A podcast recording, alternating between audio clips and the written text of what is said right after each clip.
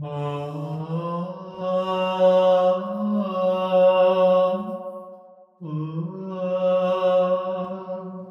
Dios creó al hombre, ¿por qué el hombre creó tantos dioses?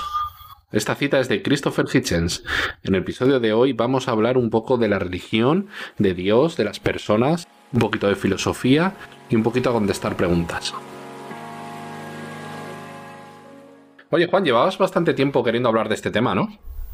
Em, sí, es un tema, bueno, eh, me interesó bastante hace, hace un par de años, ahora ya lo he dejado un poco más de lado, pero bueno, siempre, siempre es una cuestión importante a tener en cuenta de vez en cuando. Siempre es bueno volver a hablar de estos temas, ¿no? La verdad es que eh, la religión es un tema un poquito delicado porque, claro, hay muchas personas que tienen pues ciertas creencias, otras que no, hay distintas religiones, por lo tanto, vamos, vamos a intentar ofender un poquito, pero no mucho. Lo, justo. Lo justo y necesario. Vamos a ofender lo justo y necesario. Bueno, que eso también es un tema subjetivo al fin y al cabo, pero Ya. todo lo que digamos no va a estar nada malintencionado. Eso desde luego. Para que no nos busquen y nos quemen los coches, eh, ¿cómo crees que deberíamos abordar este, este debate o esta charla? Nada, pues eh, de forma sincera y sin querer molestar a nadie. Mm, Al fin y al cabo lo que importa es la intención con lo que lo haces. Y, y nosotros no queríamos ofender a nadie. Bueno, solo un poquito. No. Vale. Empezaríamos, por ejemplo, con nuestras opiniones acerca de, de la religión, ¿no? ¿Tú qué te consideras? A ver. A ver. ¿Qué- bueno, la- primero, primero, ¿qué hay? ¿Qué, qué- cuáles son las opciones? Puede ser creyente, puede ser agnóstico, Y puede ser ateo. on- sí. ¿Hay alguna más? Eh, yo creo que no, vamos, eh, el espectro estaría entre esas tres, diría yo. Eh, aunque vamos, yo personalmente, a ver, la respuesta rápida, la respuesta rápida y sencilla es que yo no creo en Dios. Vale. Luego ya, a ver, lo- de lo que yo estoy seguro, por ejemplo, es de que no, en, un, en el Dios que... Yo no creo en ningún Dios que venga nombrado en ninguna sagrada escritura. Vale. Pero esto, claro, eh, pero lo que yo crea da igual. Lo que pasa es que yo, no doy por eh, descontado que, que pueda existir un dios que haya creado el universo, pero sería lo que se considera el dios de los filósofos, que es algo, es una entidad puramente abstracta, claro, que no se puede demostrar ni, ni científicamente, que para eso hace falta recursos, eh, bueno, recursos no, argumentos filosóficos eh, ya metafísicos, que no tienen nada que ver con la ciencia. ¿El dios de la filosofía no se le llamaba Demiurgo o algo así? No, el de Miurgo es el ente creador de la filosofía platónica. Vaya, vale, vale. Bueno, No, no, no. parecido. Bueno, pues yo mm, mismamente me considero ateo. También me considero que por temas de familia y tal, pues he estado estudiando religión, concretamente la cristiana, tanto en el instituto como en las catequesis, como en la confirmación, como en todas estas cosas. Por lo tanto, yo creo que, que- que Tú has hecho la comunión, ¿no? he hecho la comunión y me he confirmado. Ah, espera, sí, sí. por, fami- por mi familia, no por mis creencias, más un poco para, no sé, que me dejan en paz. Y es como que es lo que había que hacer. Entonces, a los 16, pues estuve dos años estudiando catequesis todas las semanas. Joder, qué bien. Entonces, eh, creo que puedo, puedo hablar un poco, un poco con, con conocimiento, con Sí, sentido, con sentido. O sea, Con rigor. quiero decir, Bueno, con- con rigor, sí. conozco, conozco muy bien la religión cristiana y por ello soy ateo. Joder. Precisamente porque la conozco. Vale. Muy bien, entonces, mm, primero yo hablaría un poco de las religiones en, en general. ¿Cómo crees que surgieron las religiones? A ver, pues lo que yo tengo entendido en la historia general, bueno, esto es una historia bastante simplista, porque abarca miles de años, pero yo creo que el origen lo pondría en, bueno, que primero habría que comenzar hablando de lo, de lo que es el, o de lo que era el animismo, que esto consistía en creer que todas las cosas y todos los seres vivos pues tenían como una especie de alma, de chispa vital, ¿Sí? Y claro, digamos que en la película de Pocahontas, por ejemplo, esto viene, viene implícito ahí, que tenían ese tipo de religión que asignaba como almas, como chispas vitales a los bosques, a las rocas, a los resto de seres vivos. Y entonces en este contexto, tanto el, el ser humano como el resto de seres vivos estaban al mismo nivel, ¿sabes? No, no había una, una jerarquía diferenciada Vale. en este aspecto. Lo que pasa es que esto se daba en los cazadores-colectores. Aunque como te digo, esto era bastante simplista. Eso es como decir que es como decir que los seres humanos occidentales son cristianos. Eh, luego dentro del cristianismo hay muchas ramas. Pues con, Correcto. los, pues con los animistas pasaba lo mismo. Ya. Vale, y después de esto ya lo que sucedió es que los cazadores recolectores se se asentaron, dejaron de ser nómadas, ocurrió lo que se conoce como la revolución agrícola, y entonces aquí los seres humanos pues domesticamos a los animales y a las plantas. Vale. Y entonces, ¿qué pasó? Que hubo un cambio de... que ya, aquí ya sí que se empezó a marcar una jerarquía. Porque, claro, el, aquí lo que empezaron a, pensar las personas es que estábamos por encima del resto de seres vivos porque los habíamos domesticado. Sí, ya somos, somos, como los mejores que ellos. Sí, exacto. Y entonces, pues, eh, como van, eh, la creencia en, chispas vitales, en almas, bueno, o en seres, digamos, abstractos y espirituales, eh, desembocó en, la creencia hacia unos dioses que, le hacían favores a los seres humanos para que los animales que estaban cuidando y las plantas, pues que, que fueran fértiles. Ya.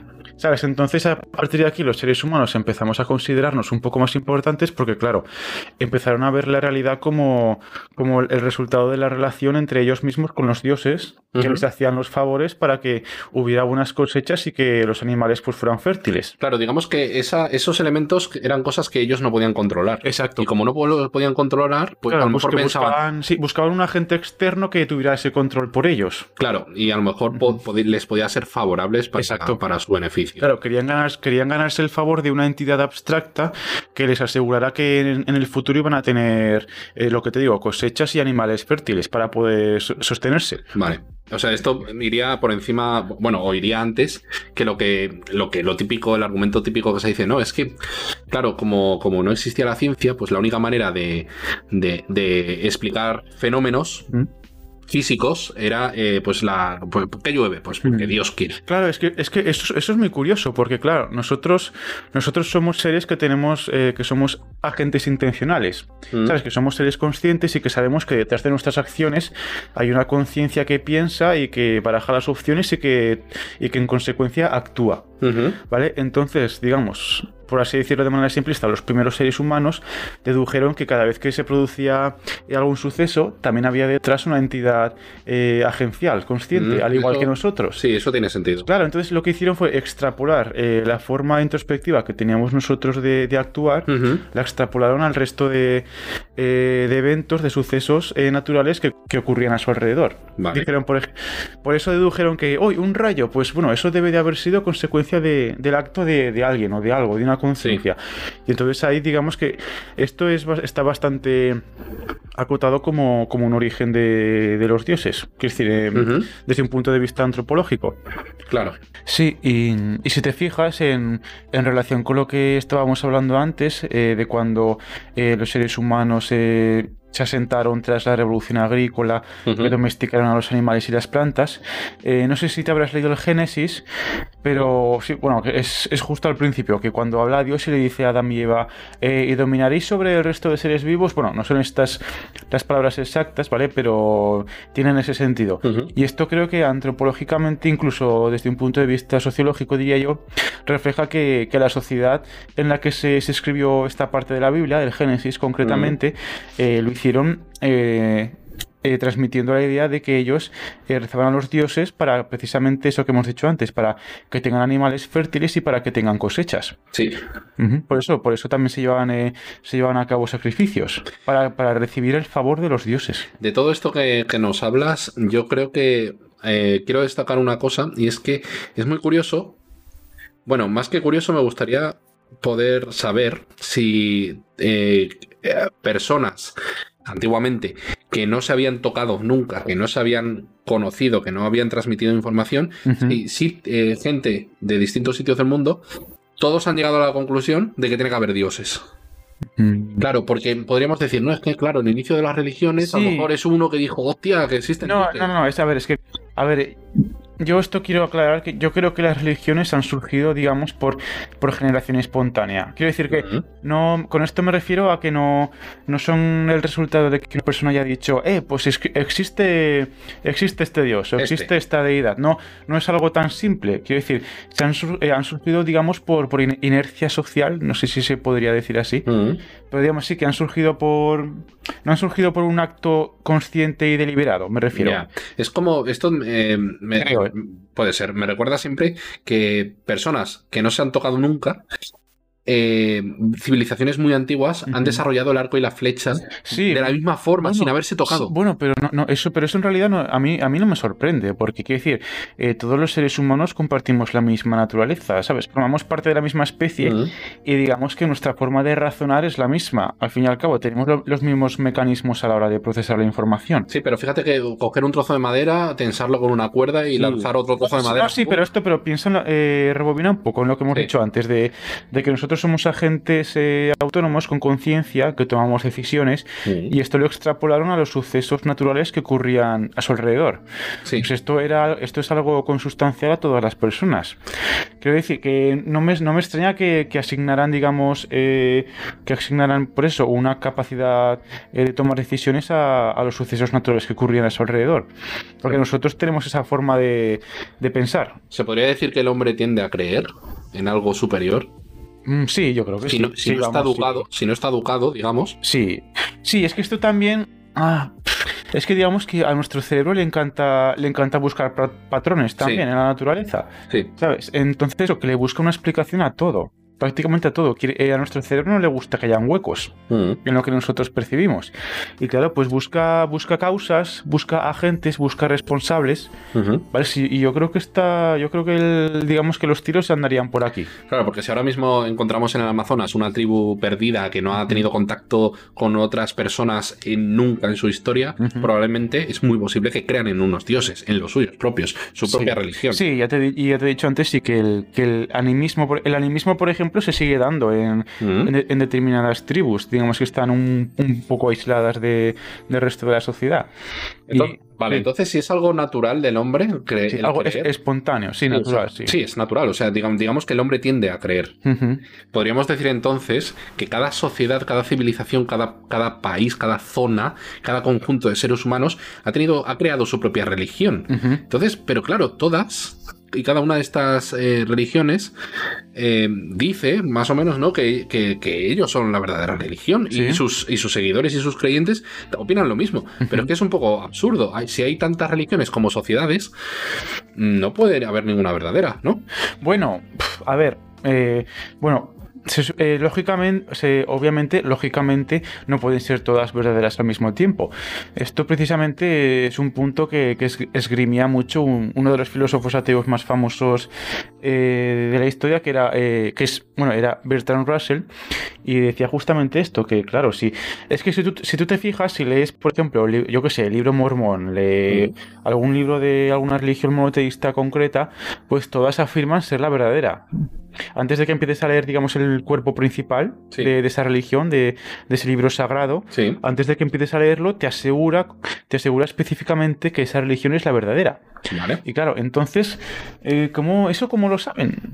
Pues es que no lo sé, me parece algo un poco arbitrario. No, básicamente no, es, fácil de decir, todos barren a casa hacia casa.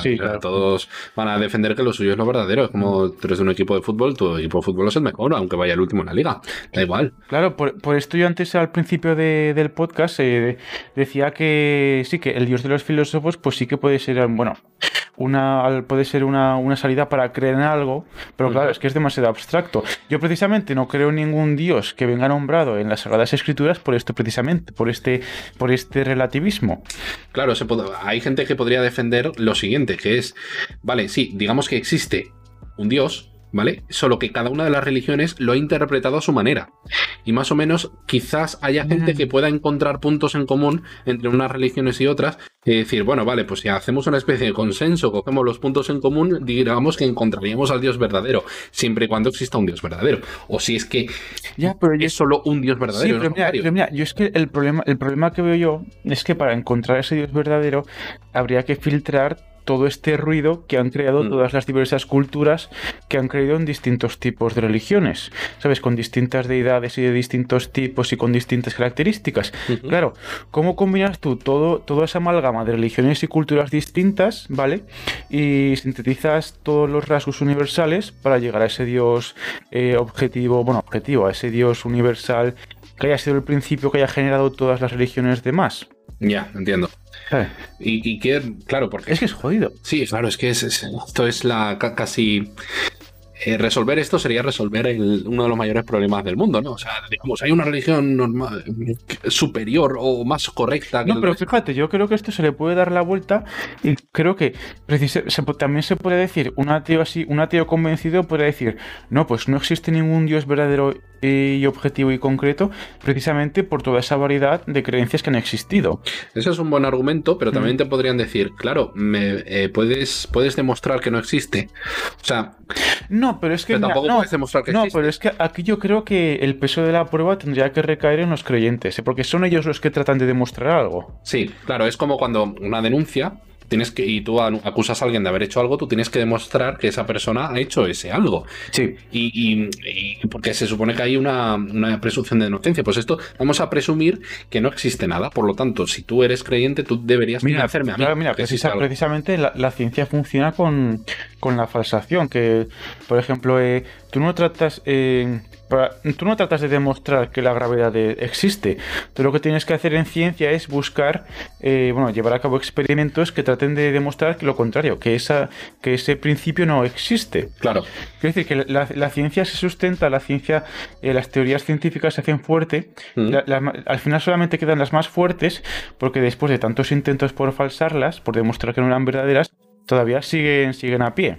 Claro, es, pero claro, si intentas demostrar algo sabiendo ya eh, el, resultado que quieres encontrar. Evidentemente, lo que vas a encontrar, las, vas, vas a usar los argumentos y las pruebas que tú creas que te van a llevar a la conclusión que tú quieres. Sí, es, es, el sesgo de, confirmación. Correcto, básicamente.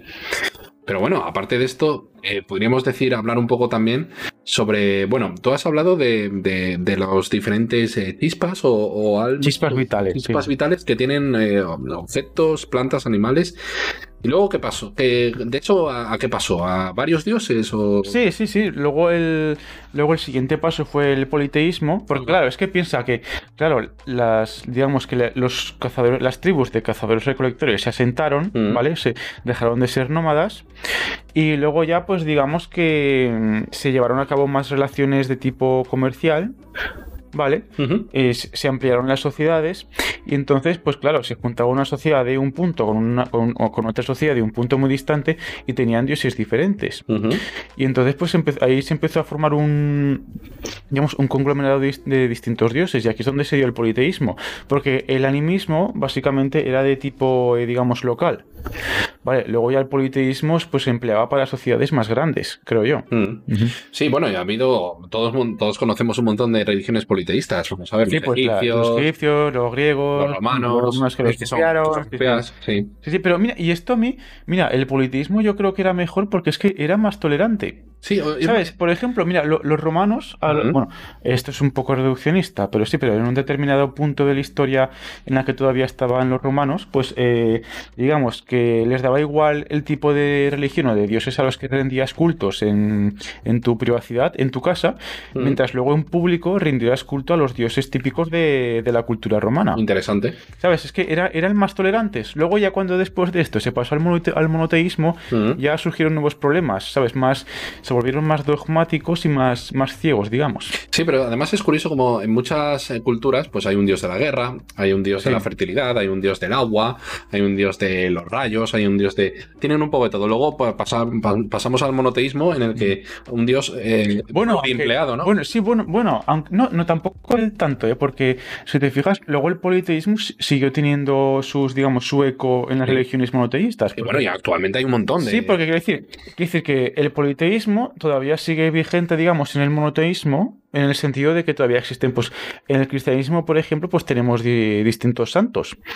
¿Sabes? Eh, no sé, que no, que no solamente es que exista un Dios, sino yo qué sé, o también estaban los ángeles. Eh, sí, distintas entidades divinas eh, satelitales sobre un algo así. Dios único. Sí. Bueno, claro, Dios es, bueno, en el cristianismo es una trinidad, Dios Padre, Dios Hijo, Dios Espíritu Santo. Sí, sí, sí. Bueno, en el catolicismo concretamente. Bueno, catolicismo. Sí, catolicismo. Sí. Es una, Santísima Trinidad. Bueno, sí. Pero aparte de esto, mm, ya podríamos avanzar un poquito más para no eh, irnos por las ramas. Mm. Cuidado que no cierran el podcast y decimos esto cuatro veces.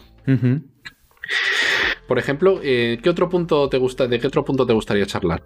Pues, mira, pues ahora ya que ya hemos, eh, digamos, abordado un poco la historia, bueno, abordado, sí, Sí, a ver. lo hemos dicho muy por encima y no, Por te- encima. y no tenemos ni puta idea, la verdad, pero... bueno, ahora yo creo que deberíamos pasar al punto de vista ya lógico Ajá. para explicar un poquito, bueno, qué tipos de argumentos se han esgrimido para justificar la existencia o no existencia de Dios. Vale. Pues por, mm, mira, yo concretamente, a ver, yo es que mira, el- yo el problema que veo con este tema, con tú por ejemplo, si te interesas por esto, pues vas a un manual de filosofía, ¿vale? Y te va a, en- a enlistar to- todos los argumentos que se han utilizado a lo largo de la historia para tratar de demostrar la existencia de Dios. Vale. Pero yo el problema que veo es que todos estos argumentos, pues no son concluyentes, ninguno, y eso, y eso es así.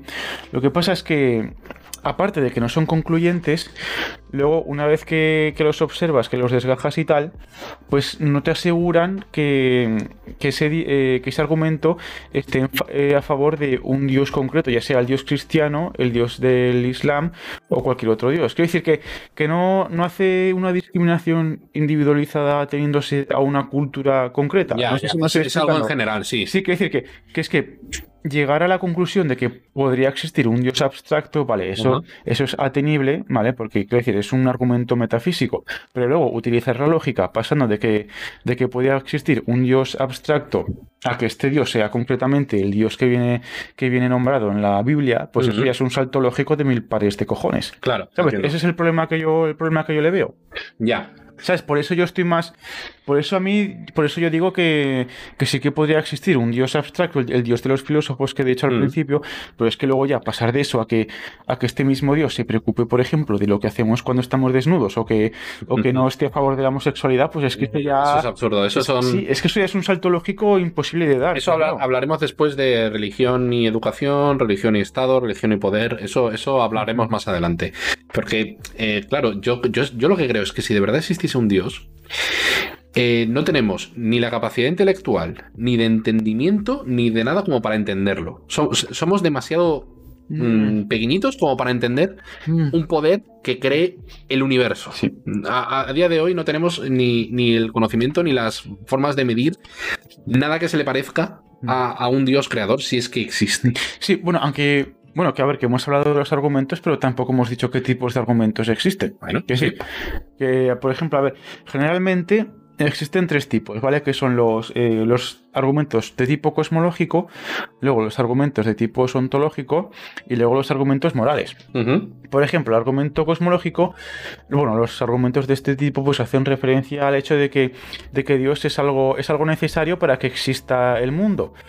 Esto pues se basa en, básicamente, diría yo, en que en que to- en todo lo que llegue a su- todo lo que llegue a ocurrir, lo que llegue a suceder, pues tiene una causa que lo precede. Vale. Vale, y son del mismo palo en el sentido de que sí, pues que no se puede llevar a cabo una recesión eh, infinita.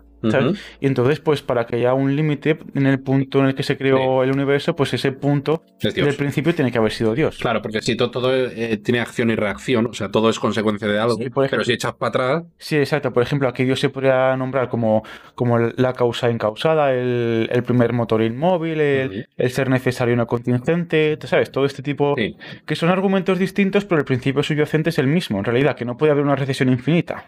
Ya. ¿no? Como necesitamos creer que ha habido un principio de todo, entonces eh, pues se dice, no, vale, es que ha sido Dios. Sí.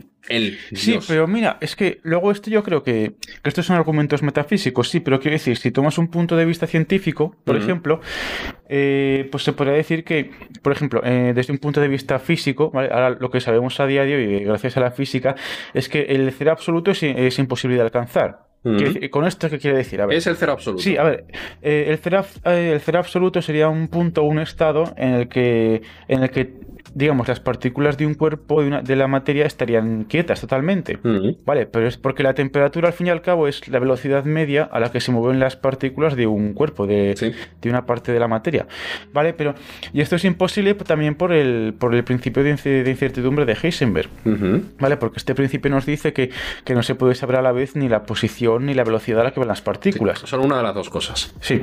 Claro, y entonces, esto lo, a lo que quiero llegar con esto es que puede que esencialmente el universo nunca haya estado estático, ¿vale? Porque, porque las leyes físicas que conocemos ahora eso no lo permiten, ¿vale? Entonces, si el universo nunca ha estado estático, yo lo que, lo que infiero de esto es que el universo puede que sea eterno, que el movimiento sea algo inherente al propio universo y que nunca haya estado estático, entonces no tendría sentido hablar de un punto en el que el universo hubiera estado estático que el punto de la creación entonces no tendría sentido en este aspecto. No sé si me... Sí, sí, sí, claro, claro. Digamos que si, si, si todo es eterno, eh, no, no, haría falta un dios, no haría falta un principio, porque todo ha estado eternamente. Quiero decir que de la misma manera que los teístas eh, esgrimen que, que Dios es la necesidad, que es la necesidad contra la contingencia, que es el acto contra la potencia, eh, pues igual lo necesario únicamente es el, universo, el mundo en su conjunto. O sea que no hay que no hay una entidad abstracta metafísica detrás de ello. Claro, porque es que, eh, pero también te digo que la, mente humana tiende a pensar que ha habido un principio de algo. Siempre. O sea, tú naces y mueres. ya, ya, pero, pero es que, es que tampoco, tampoco tienes una justificación, creo yo. Quiero decir, que si, a ver, es que esto también es un poco abstracto, pero a ver, que nosotros, es que nosotros somos inductivos por naturaleza. Es mm. decir, lo que te he dicho antes al principio del podcast, que nosotros tendemos a buscar patrones en la naturaleza que nos ayuden a explicar que sucesos pasados volverán a ocurrir en el, en el futuro. De esta manera nos sentimos más tranquilos, ¿sabes? Tenemos la conciencia de que la realidad pues se puede explicar y de que lo que pase mañana pues será parecido a lo que pasó ayer. Vale. Y esto hace que tengamos una rutina, que nos sintamos, eh, digamos, cómodos con la realidad en la que vivimos. Vale, pero es que luego te pones a pensar que, aunque el universo. Eh, esto es concretamente quiero llegar a la, falacia de la composición. Sí. Que esto lo que dice es que, vale, puede que el universo, lo que conozcamos del universo observable, ¿vale? Mm. Funcione con. Eh, funcione mediante la ley causa-efecto, ¿vale? Pero esto no quiere decir que el universo en su conjunto, ¿vale? Haya tenido una causa. Ok. Vale, pero esto habría que relacionarlo con, la teoría del, del Big Bang. ¿Sabes? Que sabemos que el Big Bang fue el origen de todo, digamos, pero luego lo que ocurrió antes, bueno, antes entre comillas del Big Bang, porque se supone que no existía el tiempo, pues no sabemos lo que, lo que estaba pasando entonces. Es que yo creo que no somos, eh, somos muy poco capaces de, entender todo esto. Sí, es que somos putos primates evolucionados. Por eso, quiero decir, también a lo mejor em, ya podemos hablar un poco quizás de, no, no, solo, pues, pues vale, pues em, como no hay un principio, no existe Dios. Bueno, vale. Bueno, aunque es que tampoco lo, tampoco lo descarta, yo qué sé, de la misma manera que el mundo es eterno, yo qué sé, igual, igual Dios también es eterno y surgieron a la vez, yo qué cojones me sé, no lo sé. Pasemos al siguiente punto en el que, vale, eh, digamos que nos da un poquito igual si podemos demostrar científicamente que existe o que no existe un Dios, ¿vale? Realmente cómo influye la religión en las personas. Es decir, vivimos porque eh, viviríamos mejor con religión o sin ella, porque a algunas personas les afecta para bien o a otros les afecta para mal. Mm. ¿Cómo crees? O sea, primero, eh, ¿cómo influye la religión en las personas? ¿Tú crees que es algo bueno o que es algo malo? ¿O depende de la persona? A ver, es que a estas alturas de la historia es que ya no, no creo que haya blancos y negros. Quiero decir, eh, la religión ha traído cosas buenas y cosas malas.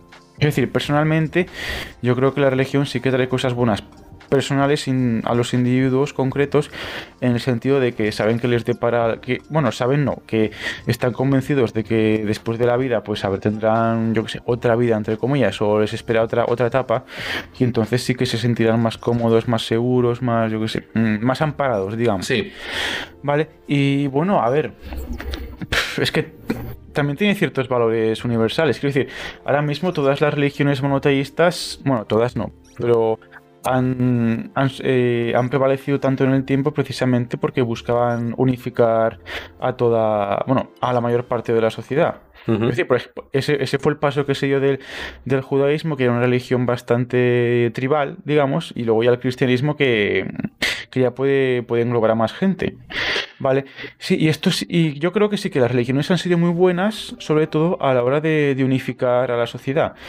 Porque claro, de esta manera, pues, quiero decir, nosotros los seres humanos tenemos un límite marcado por nuestra biología para mantener relaciones, eh, relaciones, digamos, reales, bueno, no reales, sino relaciones significativas con un número limitado de personas. ¿Vale? Mm. Entonces hace falta tener otros relatos, ¿sabes? Que no tengan que ver directamente con nuestra biología, pero que consigan unificar a toda la humanidad en su conjunto. Bueno, no a toda la humanidad, pero a la mayor parte de la humanidad. Vale, o sea, digamos que puede para tener cooperar, una- para que cooperemos y que progresemos como sociedad. tiene como una ju- justificación sociológica positiva a unos momentos, ¿no? O sea, Sí, yo- sí, es que yo, yo creo que, que que yo creo que, que hicieron mucho bien en ese aspecto, en, en conseguir que la humanidad pues cooperara, porque claro, es que es que por ejemplo mm, los mayores logros que, que hemos conseguido han sido gracias a la cooperación. Es que una persona por sí sola es que es, es que es inútil, quiero decir, si, si digamos, si en un, por ejemplo, en un estado de naturaleza, digámoslo así de manera cruda, sí, si tú comparas a una persona con un animal salvaje, pues probablemente el animal salvaje va, tiene, tiene más papeletas para sobrevivir. Sí. Creo yo, creo yo. sí, ¿sabes? sí, sí, sí. Claro, es que precisamente nosotros hemos tenido tanto éxito en, en la historia gracias a, la, a, a que hemos, co- a que hemos sabido cooperar, ¿sabes? Traspasando los límites que, te, que marcaba nuestra biología, me refiero. Yo, yo es que quiero hablar sobre. Yo, yo diría que la religión es eh, una forma de control social del comportamiento delictivo. Desde el principio. Sí, sí, sí, sí, sí. Puto criminólogo de mierda. ¿Verdad? Eh, control social del comportamiento delictivo. ¿Por qué? La religión. La religión es. Sí, sí. No, a ver, sí, ¿Por qué? sí. Porque existe un ente superior que te va a dar por culo como te portes mal. El gran hermano. Correcto. Entonces, eh, digamos que, vale, nos, eh, las sociedades se empezaron a juntar, pues nos, nos asentamos en los pueblos, pero claro, en los pueblos, eh, en los poblados, por así decirlo, la gente hace lo que le sale de los cojones. Y el, y el- el ser humano tiende a ser malo, Buena, tiende a ser un buena. hijo de puta. A ver, no es que hiciera lo que es de los no, cojones. me refiero. Sí, que tenían unos más, unos más también en toda esa vaina, sí, pero. Sí, me refiero. eh, tú tienes X cosas y tú quieres las cosas del vecino. Entonces, o, o entramos en leyes y en Bueno, mira, pues ahora que dices eso, precisamente el, el judaísmo, bueno, el judaísmo, el judaísmo y el cristianismo, uno de los mandamientos era que, que no tengas envidia del. Claro, de exacto. lado. Por eso, Es por eso te había uno que decía eh, concretamente, no mires, a la, no mires a la mujer de tu, de tu vecino, de tu congénere con deseo sexual, por ejemplo. ¿Vale? ¿Vale? Sí. Algo de ese palo. Sí, sí, sí. Pero que también, también me parece una gilipollez porque es que lo que no me gusta de esta parte de la religión es que también ni a veces niega nuestra naturaleza biológica. No. ¿Sabes? Quiero decir que, que mirar, a, mirar, mirar a una mujer con deseo no es algo necesariamente malo. Bueno, pero- es, es algo que nos viene por defecto. Pero estamos hablando de un contexto temporal de sí, aquella no, sí, que estos son matices de mi. Tú eh, dices, por ejemplo, tú dices, por ejemplo, tú hablas de los, o sea, tú, eh, tú puedes imaginarte los 10 mandamientos. Sí. Eh, los 10 mandamientos eran cosas que estoy seguro que sabían que eran cosas malas, pero es que la Cosas gente... malas. Sí, o sea, me refiero, eh, no matarás, Ah, ah, no, vale, vale, vale. no mentirás, ¿sabes? Vale, eh, son, son cosas que ya sabía la sociedad de aquella época. Dice, Ujú. vale, pero como no tienen ningún tipo de control social, de comportamiento delictivo, pues decir, oye, que es que Dios me acaba de decir que o seguimos estas normas o nos va a ir un poquito sí, más. sí, fíjate, pues es, es que esto es como el karma también. Y la decir- religión es una forma de poder. Sí, quiero decir, es que el, el- el principio subyacente a los diez mandamientos yo creo que es el mismo que subyace al karma. Pero claro, el karma te dice, haz cosas buenas y te, paras- y te pasarán cosas buenas. Pues los diez mandamientos te dicen, haz estas cosas que son buenas, ¿vale? Y te pasarán cosas buenas. Yo es que lo considero como, oye, la gente no para de pegarse, o sea, no, no para de matarse. Vamos, ¿cómo podemos intentar evitar que la gente se mate? Pues poniendo Claro, un pues- gran hermano, un policía enorme que No, sería sí, Dios. Claro, no, pues claro. Y la gente le tiene miedo. No, claro, esto es inventándose relatos, ¿vale? Que sean Que, que nos unifiquen a todos como personas, como parte del mismo, bueno, no de la misma tribu, aunque sí parte de la misma sociedad, y que todos tengamos la- que todos pues suframos las mismas consecuencias. La- Las, las leyes actuales em, eh, provienen del, digamos, la- las, las, eh, las costumbres y las normas no escritas en las sociedades desde, su- desde su principio. Y eso tiene su principio en las religiones. Las religiones tienen, cada religión tiene una serie de normas Sí. que esas normas se hacen costumbre, esas costumbres se legislan y se convierten en leyes. Por eso, Sí, sí, en, se positivizan. sí. en Rusia los homosexuales son perseguidos por la ley y aquí no. Me refiero porque son porque las leyes eh, derivan de las costumbres y las costumbres derivan de las religiones. Sí, son convenciones, sí.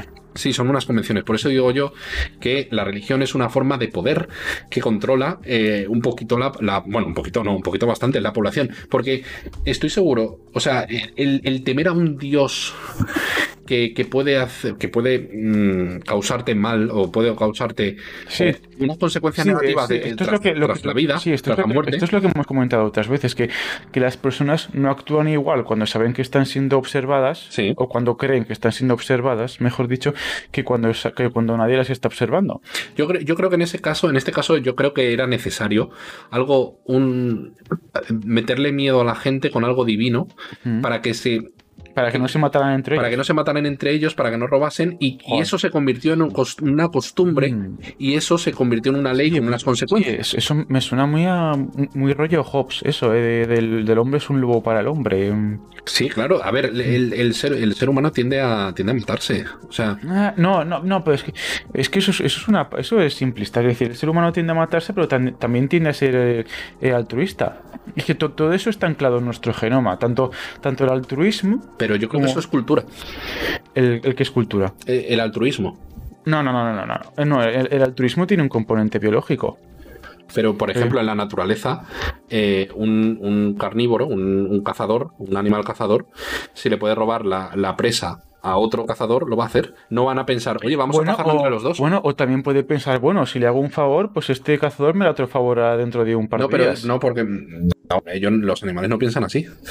Sí, no, sí, sí. ah, es, es que depende. A ver, los animales que están, digamos, filogenéticamente más próximos a nosotros, sí que tienen más convenciones sociales, sí que tienen un, un mayor grado de. más próximo a nuestro racioci- raciocinio. Sí. Por ejemplo, hay, hay primates, bueno, que nosotros somos primates, pero yo que sé, hay, hay otros primates, digamos, inferiores, entre comillas, que sí que tienen, por ejemplo, un sentido de justicia y de propiedad también. Pues había monos, bueno, es que monos es un término vulgar, pero sí, sí. Va, sí. Sí, había monos, por ejemplo, que, eh, que tenían algo y lo escondían y lo enteraban bajo tierra, ¿sabes? Tenían senti- también sensación o sentimiento de propiedad. de propiedad. Ujú.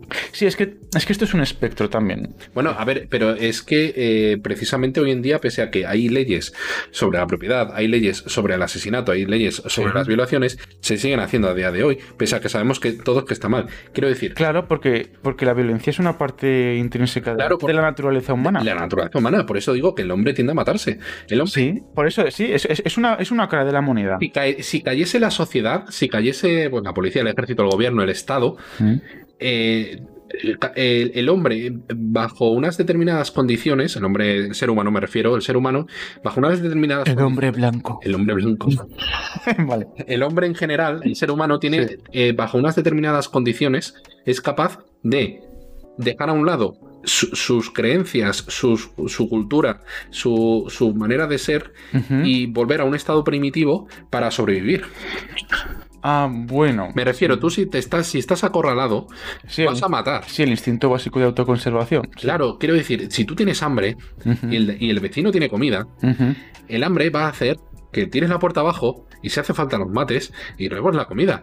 ¿Cómo? Y claro, eso imagínate en, un- en una época antigua en la que no había leyes como hay ahora, no había policía como había ahora, por lo tanto necesitaban algo Claro, que no- controlase claro, a la gente. Claro, no estaba la contrapartida que, que le pusiera límites a nuestros instintos biológicos de supervivencia, por ejemplo. Sí, claro, entonces decían, bueno, vale, eh, yo, yo soy temeroso de Dios, por lo tanto, en lugar de hacer, bueno, de, de- Sí, de me, aguanto. me sí, aguanto, me jodo y me aguanto. me aguanto y voy a cooperar, voy Sí, a sí, hacer mira, el bien. mira, sí, precisamente el sacrificio es algo que, que se elogia mucho en este tipo de religiones. Sí, claro. Sí, hay religiones que sí, sí. Claro, por eso sí. Entonces, vale, podemos decir que eh, Dios se ha usado, la religión y Dios se ha utilizado como una manera de controlar el comportamiento de la gente.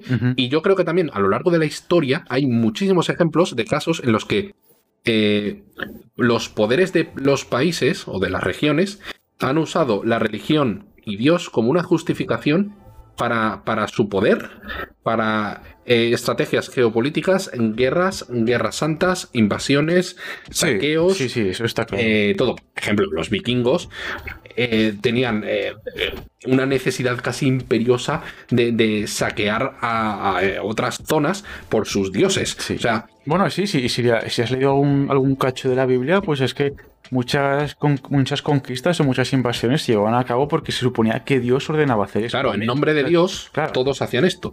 Y, y bueno, mucha, bueno, y esto que, que lo aprendí hace un, hace un tiempo, eh, no, no hay mejor ejército que aquel que crea que lucha por su Dios.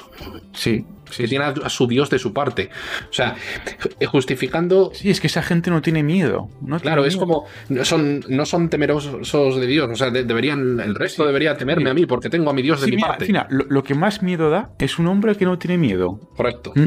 Entonces, eh, claro, aparte de esto, las monarquías absolutas han tenido su, Sí. su justificación en la divinidad de no, es que eh, Que yo- que que derecho sí, divino. que a mí- aquí me, ha- me ha puesto Dios a dedo, ¿eh? Sí, que esto eso... Claro, claro. Entonces la gente como decía, vale, Dios, si yo me porto mal, cuando muera, Dios me va a castigar. En vida también. Sí. Eh, entonces, si este ser divino que me va a castigar dice dice que este señor, rey o reina, debe mandar sobre nosotros y tenemos que obedecerle ciegamente, Sí, pues ¿qué voy a, pues ¿qué voy a ¿qué hacer? hacer? ¿Qué O sea, voy a hacer? Pues, pues será verdad. Sí, sí. Por eso fíjate que hay una correlación histórica entre eh, cuanto más ateísmo hay, menos, monarquía, menos poder tiene la monarquía. Mm. Mm, Bueno, Curioso, a, ¿eh? Bueno, a ver, curioso tampoco del todo. Es que al fin y al cabo, la monarquía es que tiene un origen un tanto arcaico. Claro, es que tiene un origen arcaico. Quiero decir que al, al principio la monarquía sí que se podía justificar. Pues con, eh, pues con un tipo de creencias que en esa época tenían Mm. sentido, o al menos más sentido que ahora. Claro, que era el del origen divino. Pero es que yo creo que ahora también se le tiene tanto. Yo creo que ahora la monarquía está tan denostada, bueno, o al menos en comparación con cómo lo estaba antes, precisamente por esto, porque su origen, digamos, en cierto aspecto, yo creo que ya está un poco viciado. Mm. Y no creo que exista una justificación, una justificación objetiva para que, para que una persona que haya nacido en un determinado contexto social, en, la- en una familia real, pues tenga que ejercer, bueno, un, que tenga que ser un rey por encima de- del resto de la población. Sí, bueno, hoy en día, por ejemplo, Sí, pero bueno, sí que esto ya es otro tema, pero, pero las sí. monarquías europeas son más bien unas Simbólicas, sí. y un poco por Sí, tradición. sí, son simbólicas y por tradición, pero el origen ya está viciado. El origen ¿sabes? está viciado, obviamente, pero es que estamos hablando que el origen en el contexto determinado, ellos decían, vale, joder, Sí, pero, ¿cómo pero- sí, pero a mí, a mí lo que lo que me chirría de la monarquía, que a mí, a mí el rey, pues que tam- quiero decir que yo si lo veo, pues no, no le escupiría la cara, ¿sabes? Sinceramente. Pero quiero decir que si tienes algo que el origen ya está viciado, pues todo lo que venga después es que ya, ya carece de justificación, ya no tiene. No, claro, claro, porque si estamos a, eso, diciendo, a eso es a lo que voy. si, si la justificación era divina, pues obviamente. Claro, es que esto se puede aplicar también en la falacia de la cultura, ¿sabes? Que lo típico de es que esto se ha hecho siempre así. Claro, O sea, pues es que eso no justifica nada tampoco. vale. Bueno, pues yo, yo, yo quería destacar eso, o sea, el, el- el poder de Ajá. determinadas personas asociadas al origen divino Mm. y la justificación de determinadas decisiones, leyes, eh, guerras, por, eh, justificándose por, por, por Dios y por, ¡Dios lo quiere! ¿no? Sí, eso se gritaba mucho en las cruzadas. Sí, sí. Vale, y si te parece, ahora me, me encantaría hablar del tema de- del problema del mal. Joder, a ver. Porque, claro, te- te- sí, te- no, tú, tú, tú te digo, di. te digo. Sí. Vamos a ver. Si eh, Dios quiere que seamos buenos, ¿vale? Sí. Pero si existe el mal, es Ah. porque si de verdad Dios es, es, eh, Es- omnipotente, No, omnibenevolente. omnibenevolente Bueno, sí, yo- y omnipotente, Omnitodo. omnitodo, es, es omnitodo, Sí, sí. pluriempleado omnitodo, Sí. si, si él eh, permite que exista el mal, es Sí. que el mal tiene la misma validez el bien. Mira, sí, es que esto me gustaría relacionarlo con, con el panteísmo. No sé si sabes Vale, lo ni que idea, es. dímelo. A ver, pues panteísmo quiere decir que, que Dios está en todo. Quiere decir que toda Mm. la realidad es consustancial a Dios. Bueno, es, es Dios mismo. Toda la realidad es Dios mismo.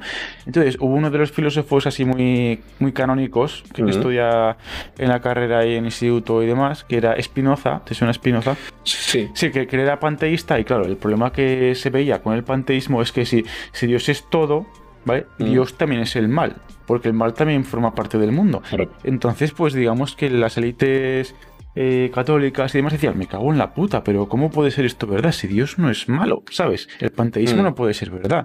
O no nos conviene que sea verdad. Para um, tú, oyente que nos estás escuchando, eh, si, si no la has visto, mírate la serie 30 monedas. Es una serie española bastante decente en el que tratan justamente este tema y me pareció maravillosa. Es decir, si el mal eh, lo permite Dios, el mal, el mal es justificable. Es justificable. Bu- Bueno, aunque, a ver, vamos por pasos. Quiero decir, el problema del mal, bueno, el primer paso cuando indagas sobre este tema es que, claro, Dios permite el mal porque de esta forma eh, nosotros tenemos libre albedrío. Ya. ¿Sabes? Pero es que luego el problema de esto sería, bueno, un problema aparte sería si tenemos libre albedrío o no, ¿vale? Que eso también está, Eso eso, es- también está en debate, Sí. ¿vale?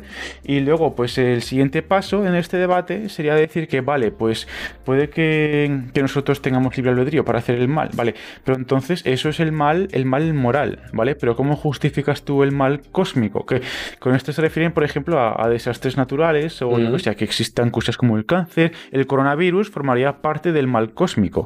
Sí. ¿Vale? Por ejemplo. Es decir, que, que- que con esto quiere decir que, que no se nos puede culpar por todo. ¿Sabes? Podemos, si tenemos libre albedrío, podemos hacer cosas buenas y malas, y malas, ¿vale? Pero luego las cosas malas que ocurren aparte de lo que nosotros controlamos, ¿eso cómo lo, cómo lo, cómo lo explicas? Con el tema del coronavirus, por ejemplo, que ¿tú crees que un Dios un omnibenevolente y omnipotente habría permitido que existiera el coronavirus y que toda la sociedad económicamente se fuera a, la, a la mierda? Cualquier, cre- cualquier creyente te diría, no, estos obstáculos nos lo pone Dios a propósito para que Sí. seamos mejores, Sí, para que, que- que- que salgamos más fuertes. para, generar resiliencia, sí. para que salgamos más fuertes. Uy, eso, eso que me suena. No sé, de, a- a- no sé. No Alguno uno que se cree un Dios también. Pues sí. Pues sí. Entonces, eh, vale. Es que también el bien y el mal son interpretaciones subjetivas de los seres humanos. Es decir, yo creo que un Mm. gato, un Sí. gato que le roba la Sí, comida a otro gato, vale, vale, sí, ent- sí, ent- entonces aquí estamos diciendo que el bien y el mal no existen como entidades objetivas e independientes a nosotros. no, Vale. son, Vale. nosotros decimos, "Oh, estas cosas son buenas, estas cosas son malas. No, yo, yo estoy, de- yo estoy de acuerdo contigo ahí.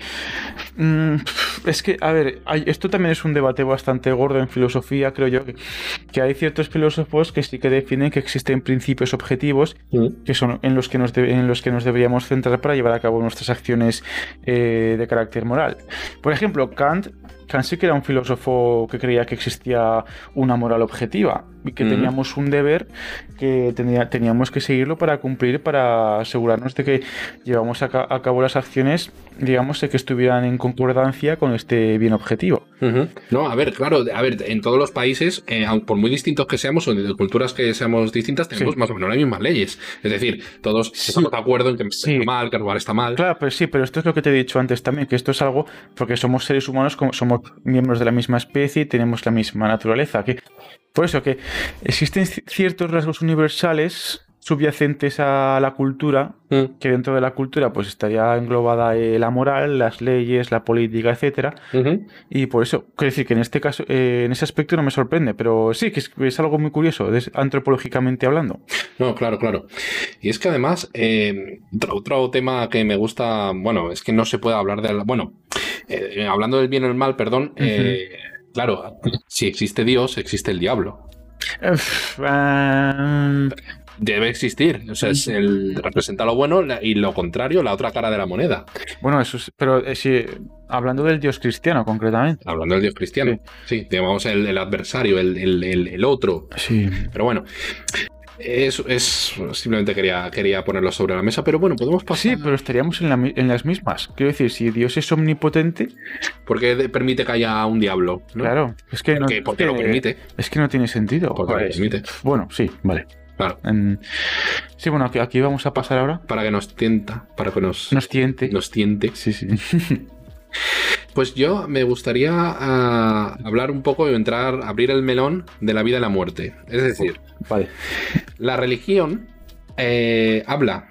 Todas las religiones básicamente yo creo que hablan tanto de nuestro de nuestra vida como de nuestra muerte. Es decir, nos rigen un poco cómo debe las pautas de cómo debemos comportarnos en vida para digamos en el, en el, en el más allá por así decirlo eh, de, pues tener cierto ciertas condiciones ventajosas por ejemplo yo que sé en el Una, una pensión. una pensión sí, un cristianismo si te portas bien vas al cielo si te portas mal vas al infierno por lo tanto, la gente durante en vida, la gente creyente tiende a portarse bien para poder ir al cielo.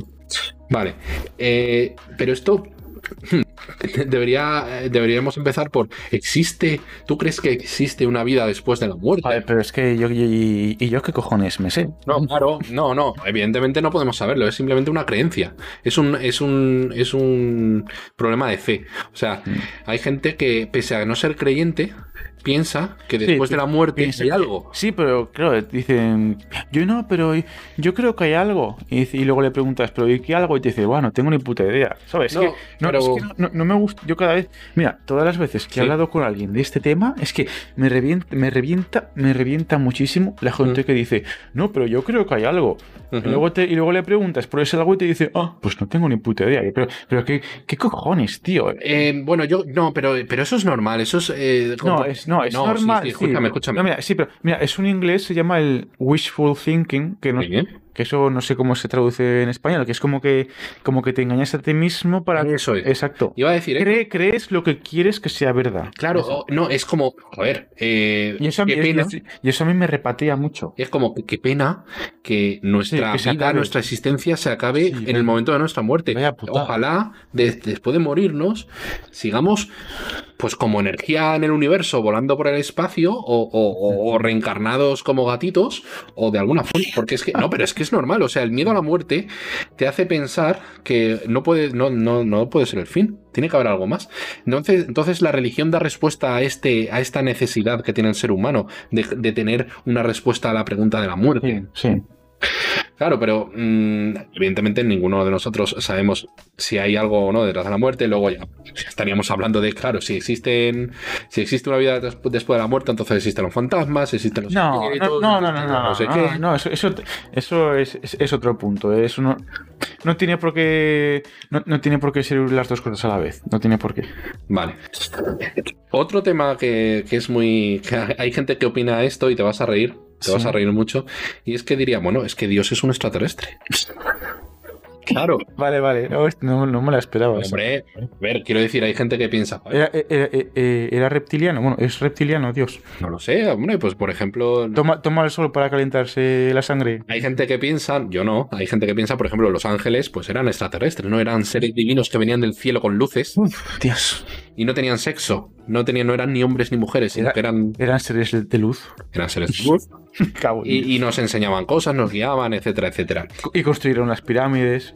¿No? Eso, eh, claro, con todo. A ver, yo creo que todo lo puedes justificar como que los dioses eran, eran extraterrestres. La verdad es que es bastante entretenido. Yo, a mí me gusta pensar, es que si no es muy aburrido. Si, si todo, si todo eh, lo tenemos claro, todo es muy aburrido. A mí me gusta pensar, ah, venga, venga, sí, algo, algo. No, mira, pues precisamente hay una te- teoría científica que Sí. dice que la vida se originó en el espacio, Sí. bueno, en alguna otra parte del espacio, que se llama panspermia. Sí, sí. Esto quiere decir que sí, que, que digamos que los materiales eh, típicos que originan la vida, bueno, los materiales no, los elementos químicos que originan la vida, vinieron en, un meteo- en meteoritos que chocaron contra la Tierra y luego ya, pues dado las condiciones necesarias y pasado un tiempo estimado, ya pues eh, se originó la vida, se pasó de, digamos que se pasó de la química a la biología.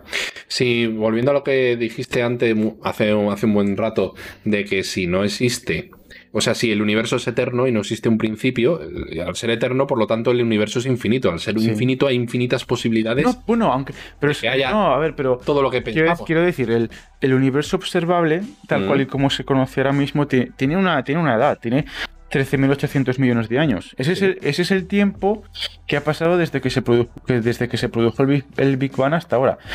13.800 millones de años, en torno, a, en torno a esa cifra más o menos.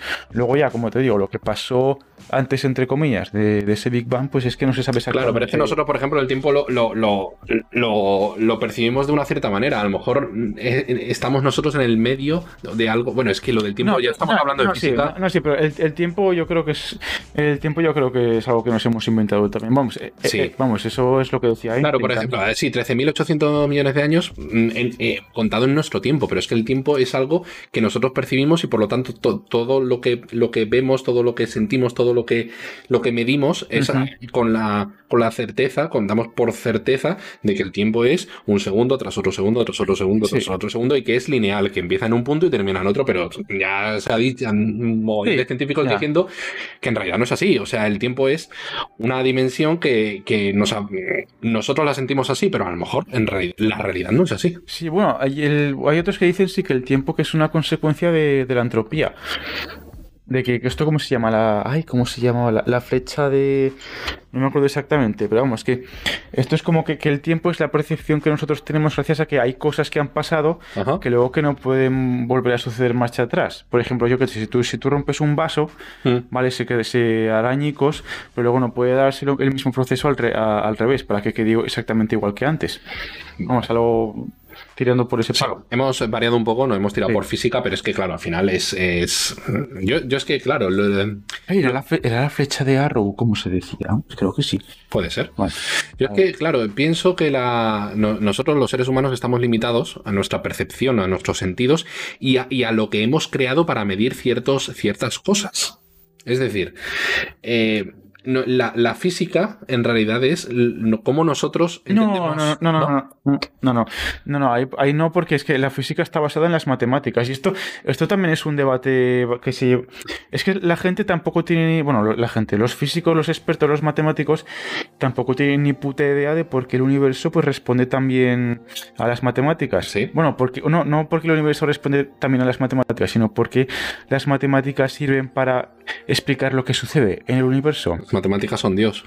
Sí, mira, mm, pues mira, precisamente Platón, una frase suya era que, que, los números o que las matemáticas son el lenguaje de los dioses. Las matemáticas son la única verdad absoluta. Mm. A ver, eh, desde un punto de vista conceptual, sí. ¿Qué decir? Las matemáticas. Las matemáticas, las, matemáticas son eternos. Por ejemplo, dices A es igual a A, pues es que eso va a ser así siempre. Eso es algo, algo eterno. Y sí, que es que las matemáticas digamos, son el nivel máximo, el nivel más top conceptual abstracto que hay. ¿Sabes? Si lo que dicen ellas va a misa, ¿sabes? Pero están limitadas por nosotros. Mm, no, no, no, no. O sea, las matemáticas existen sin nosotros. Sí, sí, sí, Pero son las que. Pero yo creo que el, yo creo que el límite no son las matemáticas. El límite somos es nuestra capacidad de entenderlas. Correcto, correcto. Es lo que yo digo. Sí, eso, bueno. Es lo que yo digo. Quiero decir, nosotros, sí, las, matemáticas son infinitamente correctas y, habrá un montón de matemáticas que no somos capaces ni de entender. Y fíjate, es que precisamente por esto hay mucha, hay mucha gente, bueno, muchos creyentes, muchos teístas que utilizan esto que estamos diciendo nosotros para explicar que detrás del universo existe una mente divina que también ha creado estas matemáticas, ¿vale? Para explicar la realidad. Quieren decir, oye, pues a mí me parece mucha casualidad que, que el universo funcione también a través de, las matemáticas. Me parece muy, mucha casualidad que las matemáticas sirvan para, eh, sí, para medir lo que sucede. Llegará un punto dentro de 500 años a lo mejor que la ciencia... Em, digamos, que avance tanto que seamos capaces de entender un poquito mejor todas estas cosas y estas cuestiones. yo creo que sí. Estas cuestiones que nos hemos preguntado hoy en este podcast. A ver, yo creo que sí. A ver, la entenderemos mejor. A ver, tú, tú piensas que la, la, física ha hecho unos avances de puta madre, ha hecho unos avances que son una puta locura. Claro, tú piensas, sí, sí, claro. Mira, tenemos en física está el, modelo estándar que explica las cuatro fuerzas fundamentales, también tiene, una ecuación que puede explicar mayormente todos los sucesos que ocurren en la realidad con esa ecuación que es el, sí, que es el, que es el modelo estándar, ¿vale? Y luego ya, pues se supone, bueno, es que esto ya es, sí, mucha explicación, pero, pero me parece muy curioso porque es que la física precisamente a lo que tiende es a la unificación. Si te fijas, mira, todas estas, estas cuatro fuerzas que te he explicado, cada una de estas fuerzas tiene una partícula fundamental. Bueno, a ver, la gravedad todavía no se ha encontrado la, partícula fundamental de la gravedad, que sería el gravitón, que se llamaría así, pero bueno, como te digo, que todo tiende a la unificación, pero por, por simplificar las cosas, cada, cada fuerza fundamental tiene una partícula que es la encargada de portar esta fuerza. Sí. Vale, luego también, estas partículas eh, existen porque a la vez existen campos cuánticos, que son los que generan todas estas partículas fundamentales, y se supone que en el, momento del Big Bang, todas estas fuerzas y todos estos campos cuánticos estuvieron unificados.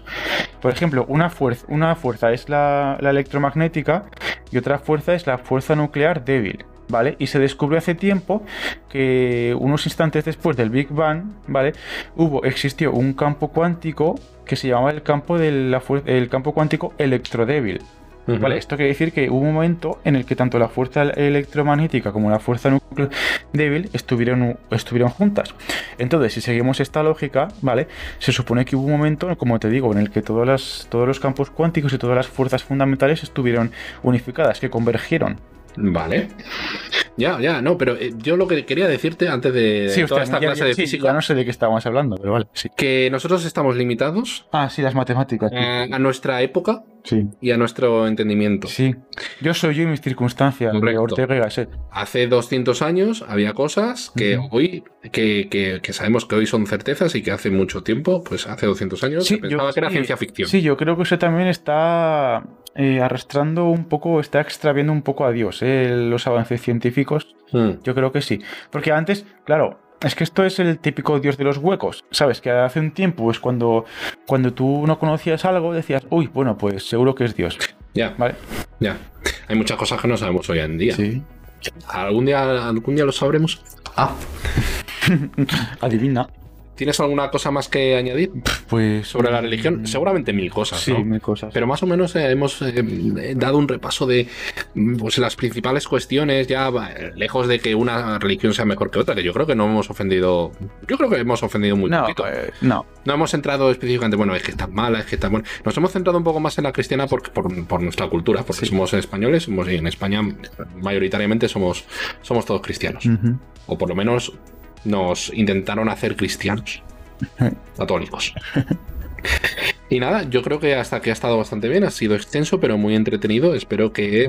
Una hora, chaval. No, espero que tú, oyente, que nos estás escuchando, eh, haya, te hayas entretenido un poco y que hayas aprendido algo. ¿No, Juan? Sí, sí. Bueno, y, en el próximo, pues, de ¿cuál será el tema en, en el siguiente podcast? Pues no lo sé. Algo se nos ocurrirá. Adiós. Hasta luego.